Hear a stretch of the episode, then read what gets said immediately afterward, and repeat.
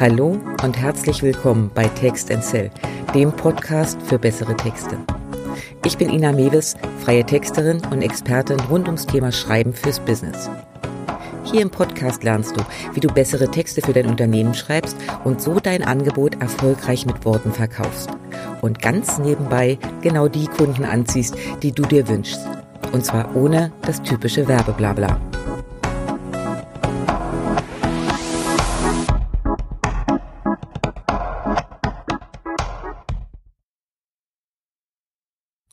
Wie schaffst du es, dass dir andere zutrauen, ihre Probleme zu lösen? Also nicht als die nette Freundin, die die Pizzasuppe so genial hinbekommt und deshalb bei jeder Feier dazu verdonnert wird, genau die bitte wieder beizusteuern. Oder der Kumpel, der ja eh nie Nein sagt und die Waschmaschine natürlich gern beim zehnten Umzug in den fünften Stock schleppt.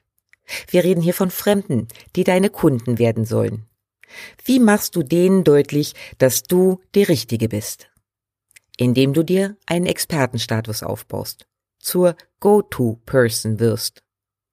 Prinzipiell ist das eine feine Sache. Es gibt aber auch ein paar Dinge, die du dabei unbedingt beachten solltest, denn sonst bist du zwar die große Heldin, verkaufst aber trotzdem nicht. Wie du dir diesen Ruf als Go-To-Person aufbaust und welche Fehler du tunlichst dabei vermeiden solltest, verrate ich dir in dieser Folge von Text Cell. Was meine ich denn jetzt mit Expertenstatus? Der Begriff ist tatsächlich etwas schwierig, denn jedes Mal, wenn ich in meinen Kursen und Workshops deutlich mache, wie wichtig der ist, merke ich ein leichtes Augenzucken bei meinen Teilnehmerinnen. Denn hey, wann bist du überhaupt Expertin? Wann darfst du dich so bezeichnen? Mit Doktortitel und Professur? Wie viele Zertifikate brauchst du dafür eigentlich? Gerade Frauen haben die Eigenschaft, ihr eigenes Wissen unter den Scheffel zu stellen. Das ist einer der Gründe, warum wir uns so schlecht verkaufen. Denn ständig sitzt da dieses kleine, fiese Impostermännchen auf der Schulter und flüstert, bist du dir wirklich sicher, dass du schon gut genug bist? Tust du nicht eigentlich nur so? Fieses Ding. Kenne ich auch nur zu gut. Was da hilft, ist eine andere Sichtweise. Mach dir bewusst, es kommt immer darauf an, mit wem du es zu tun hast. Egal wo du stehst, es wird immer Menschen geben, die noch tiefer in deinem Thema stecken, die weiter sind und mehr Erfahrung haben. Marilyn Monroe zum Beispiel war einerseits sicher ein Sexsymbol, aber auch eine wirklich gute und vor allen Dingen erfolgreiche Schauspielerin. Was tat sie in ihrer Freizeit? Weiter Schauspielunterricht nehmen, weil sie besser werden wollte. Sigmund Freud fühlte sich hochgeschätzt, als er Briefe mit Albert Einstein austauschte. Beides Experten auf ihrem Gebiet, trotzdem neugierig und bereit, Neues zu lernen. Oder schau dir doch mal deine eigenen Vorbilder an. Die Größen im Online-Business lassen sich alle weiter coachen. Es geht immer noch mehr. Sind sie deshalb schlecht oder können nichts vermitteln? Hm, Bullshit. Und genauso ist das bei dir auch. Du hast dein Thema, deine Leidenschaft. Du steckst in der Materie. Und ja, du kannst immer noch was lernen. Aber andere, die noch nicht so weit sind, können trotzdem schon ganz viel von dir mitnehmen. Und genau darum geht es. Wenn du mehr Know-how in deinem Bereich hast als die Menschen, denen du dein Angebot unterbreitest, bist du für sie ein Experte. Denn du kannst ihnen dabei helfen, auf dein Level zu kommen, während du dich weiterentwickelst. Dieses Know-how kannst du dir natürlich durch Ausbildung, Studium und ja auch Zertifizierung arbeiten. Es kann aber auch aus deiner Lebenserfahrung kommen. Ich kenne wunderbare Coaches, die nie irgendwas davon absolviert haben, sondern einfach vom Leben gelernt haben und ihre Erfahrung weitergeben. Also bitte Schluss mit, ich bin doch aber gar kein Experte. So, und warum solltest du dich als Expertin positionieren? Gegenfrage.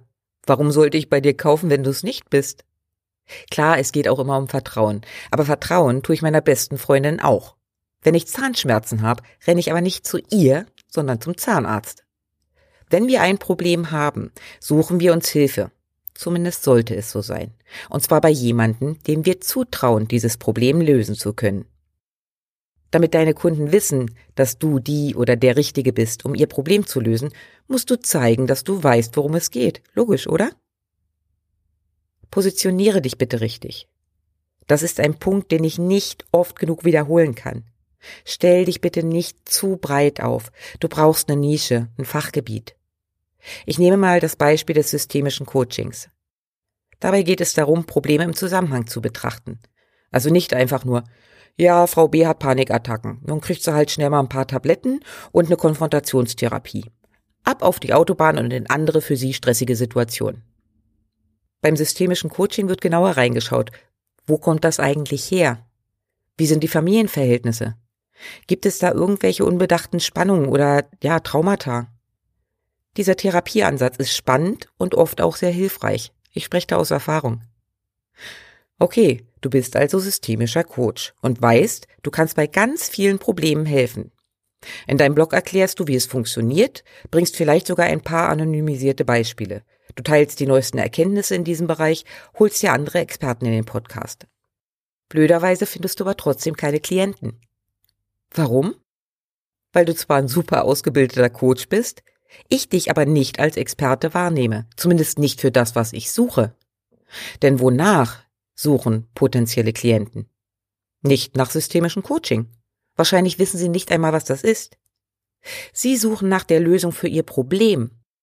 Das kann ständiger Streit mit der älter werdenden Mutter sein, Beziehungsprobleme, Stress auf Arbeit und vieles mehr. Und jetzt komme ich wieder zurück zum Zahnarzt. Stellst du dich als Experte zu breit auf, bietest also systemisches Coaching für alle Probleme an, bei denen es helfen könnte, nehme ich dich nicht wirklich als Experte wahr, sondern als Wald- und Wiesenarzt. Wenn ich ein ernsthaftes Problem habe, möchte ich aber einen Spezialisten. Traust du dich also, dich auf einen Bereich festzulegen und dich da klar zu positionieren, stehen die Chancen auf Erfolg deutlich höher. Expertenstatus versus Go-To-Person. Es ist wirklich schade, dass man den Begriff so schlecht übersetzt kriegt, aber ich finde dieses Wording viel aussagekräftiger. Experte klingt irgendwie so nach, ja, Kreidestaub und Hörsalmuff, aber darum geht es ja gar nicht. Go-to-Person ist viel klarer. Die Person, zu der ich gehe, wenn. Und diesen Status willst du. Du möchtest die Person sein, an die andere sofort denken, wenn es um dein Thema geht. So wie Katrin Hill, wenn es um Facebook geht, Sigrun Gudjonsdottir, wenn es um den Kickstart im Online-Business oder Meister Propper, wenn es um Sauberkeit im Bad geht. Okay, das letzte Beispiel war jetzt nicht so gut, aber du weißt, was ich meine. Warum gehe ich auf diese Begrifflichkeiten hier ein? Weil es einen kleinen, feinen Unterschied gibt. Klassische Experten sitzen in ihrem Elfenbeinturm, schmeißen mit Fachbegriffen um sich und sind der normalen Lebenswelt meistens komplett entrückt. So ist zumindest das Bild, was wir haben und was sich ja leider auch immer wieder gern bestätigt. So ein Experte wirst du bitte nicht.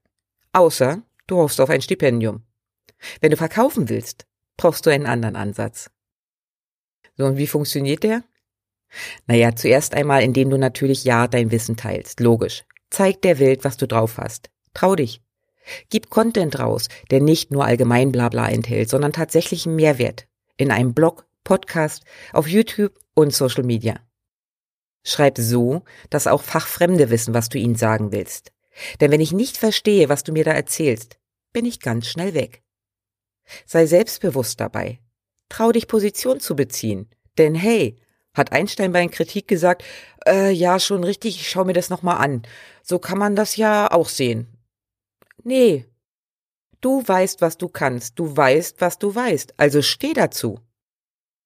Ganz praktisch aufs Online-Business bezogen bedeutet das, dass circa 50 Prozent deines Contents Expertenbeiträge sein dürfen. Versteh mich nicht falsch, erschlage andere nicht mit deinem Wissen, aber zeig, wofür du stehst, was dein Thema ist und dass du weißt, wovon du sprichst.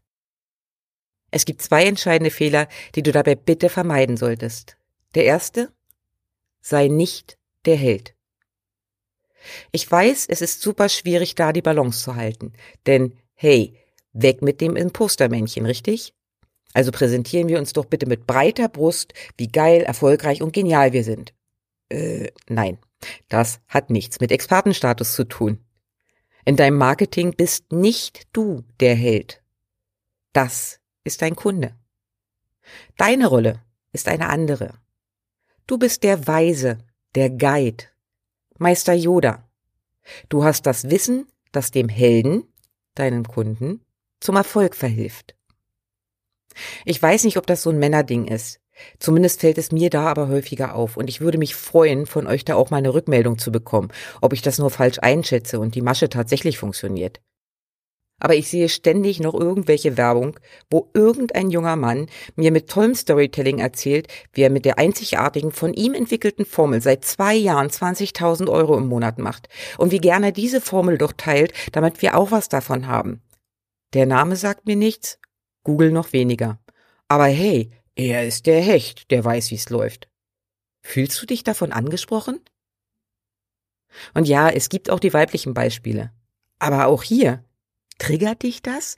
Löst das ein, ja, das will ich auch, deshalb kaufe ich, Reiz aus? Falls ja, schau mal genauer rein. Liegt das rein an den Posen mit Erfolg oder daran, dass du der Person schon eine Weile folgst und sie als Expertin in ihrem Bereich ansiehst? Gehen wir mal in die Kundenposition. Du hast ein Problem. Sagen wir mal, deine pubertierende Tochter dreht völlig frei und du weißt nicht, was du machen sollst. Wo gehst du hin? Zur Expertin, die dir zeigt, wie erfolgreich sie ist, wo sie überall veröffentlicht hat, wie viel Kohle sie schon mit Beratung zum Thema gemacht hat? Oder zu der, die dir deutlich macht, dass sie die Situation kennt, dir erste Tipps gibt, die helfen könnten und dann noch ein paar Beispiele erfolgreicher Unterstützung bringt. Wie interessant ist es für dich, wie vielen Kunden ich schon geholfen habe? Wie viel ich damit verdiene, wie lange ich arbeite? Bist du deshalb hier im Podcast? Oder willst du nicht lieber Unterstützung und Tipps für deine Marketingtexte? Ich denke, du verstehst, was ich meine. Du bist Experte. Trotzdem bist du nicht der Held. Du bist der Guide, der unterstützende Part auf der Reise deiner Kunden. Der zweite große Fehler, der mir auch immer wieder über den Weg läuft, du sitzt in deinem Elfenbeinturm. Als Experte hast du mehr Wissen zum Thema, keine Frage. Setz aber nicht voraus, dass deine Kunden dein Fachchinesisch verstehen. Du beweist Expertise nicht damit, dass du besonders gelehrt und abgehoben rüberkommst. Geh mal zurück in deine Schulzeit. Von welchen Lehrern hast du am meisten gelernt? Witzigerweise sind das übrigens auch meist die, die am beliebtesten waren. Es sind die Lehrer, die es geschafft haben, schwierige Zusammenhänge so zu vermitteln, dass wir sie verstanden haben. Denn das macht Lust aufs Thema und hält weiter am Ball. Und das ergibt auch Sinn. Denn hey, wir sind im Grunde einfach weiterentwickelte Affen. Unser Gehirn arbeitet noch genauso wie zu Zeiten der Säbelzahntiger. Eine Hauptaufgabe der grauen Zellen ist, Energie nur aufwenden, wenn es sinnvoll ist. Fürs Überleben oder für die Weiterentwicklung. Muss sich unser Gehirn enorm anstrengen, um zu verstehen, was du da von dir gibst, steigt es aus. Auch hier wieder. Versetze dich in die Position deines Gegenüber. Wie geht es dir, wenn du in einem Vortrag über Quantenphysik sitzt? Wahrscheinlich wirst du dich nach spätestens zehn Minuten in erster Linie mit der Sauberkeit deiner Fingernägel und Überlegung zum anschließenden Buffet beschäftigen. Okay, Quantenphysik ist ja eh sowas abgedrehtes, Paralleluniversen, untote Katzen und so, aber hey, für deine Kunden klingt dein Thema häufig nicht anders. Sie haben nicht dein Wissen. Sie stehen noch ganz am Anfang. Wenn du also dein Wissen teilst, komm raus aus deinem Turm. Schreibe und formuliere so, wie du es gern gelernt hättest, als du am Anfang standest. In einem meiner älteren Beiträge habe ich das ja schon mal aufgegriffen. Dein Wording, deine Art, wie du schreibst und kommunizierst, sollte vor allem das abbilden, was deine Kunden sagen. In die Praxis übersetzt? Beispiel 1. Ein erfahrener Business Coach macht eine Umfrage. Der ursprüngliche Text für die Kundenumfrage lautet in etwa Möchtest du als Coach oder Berater innerhalb der nächsten sechs Monate deine Kunden auf die nächsten Stufen deines Session Model bringen? Hä? Was? Okay, wenn du im Marketing etwas bewandert bist, weißt du, dass das Ascension Model letzten Endes eine Variante der Kundenreise ist, also den Weg abbildet, die ein Kunde bei dir durchläuft. Aber mal ganz ehrlich, würde ein Coach oder Berater genau danach googeln? Wohl eher nicht. Also, welches Problem soll hier gelöst werden?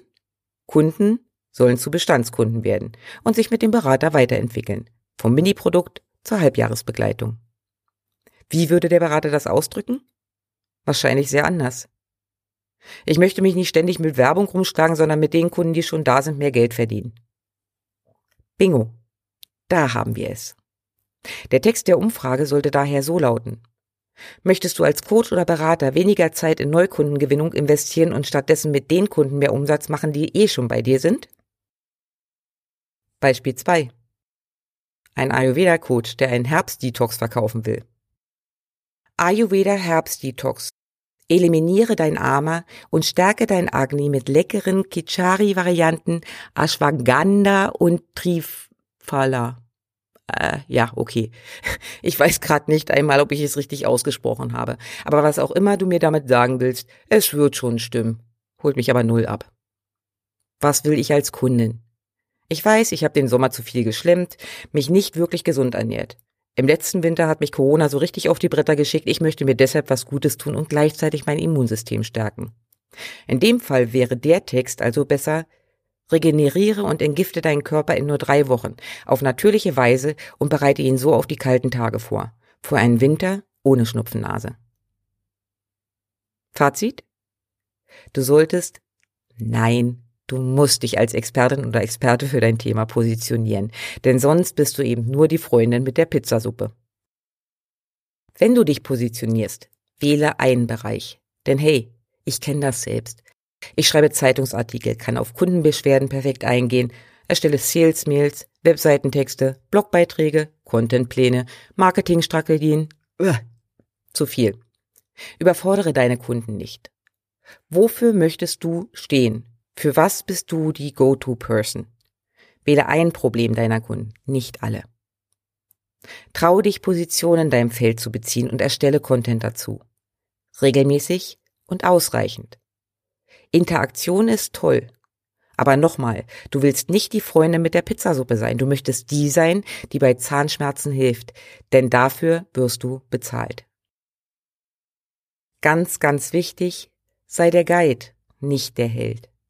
Klar, zeig deine Erfolge, aber nur, wenn sie deine Kunden motivieren. Es geht immer und ausschließlich um sie.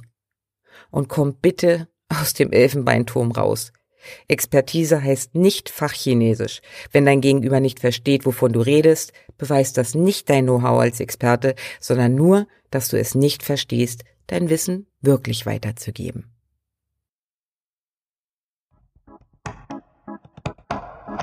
Okay, das war's für heute von mir. Den Blogbeitrag zum Nachlesen, Arbeitsmaterialien und weitere Links findest du bei mir auf der Seite unter inamedes.com. Wenn dir dieser Beitrag gefallen hat, lass mir doch gern ein Like oder einen Kommentar da. Und wenn du wissen willst, wie du mit mir arbeiten kannst, kontaktiere mich gerne.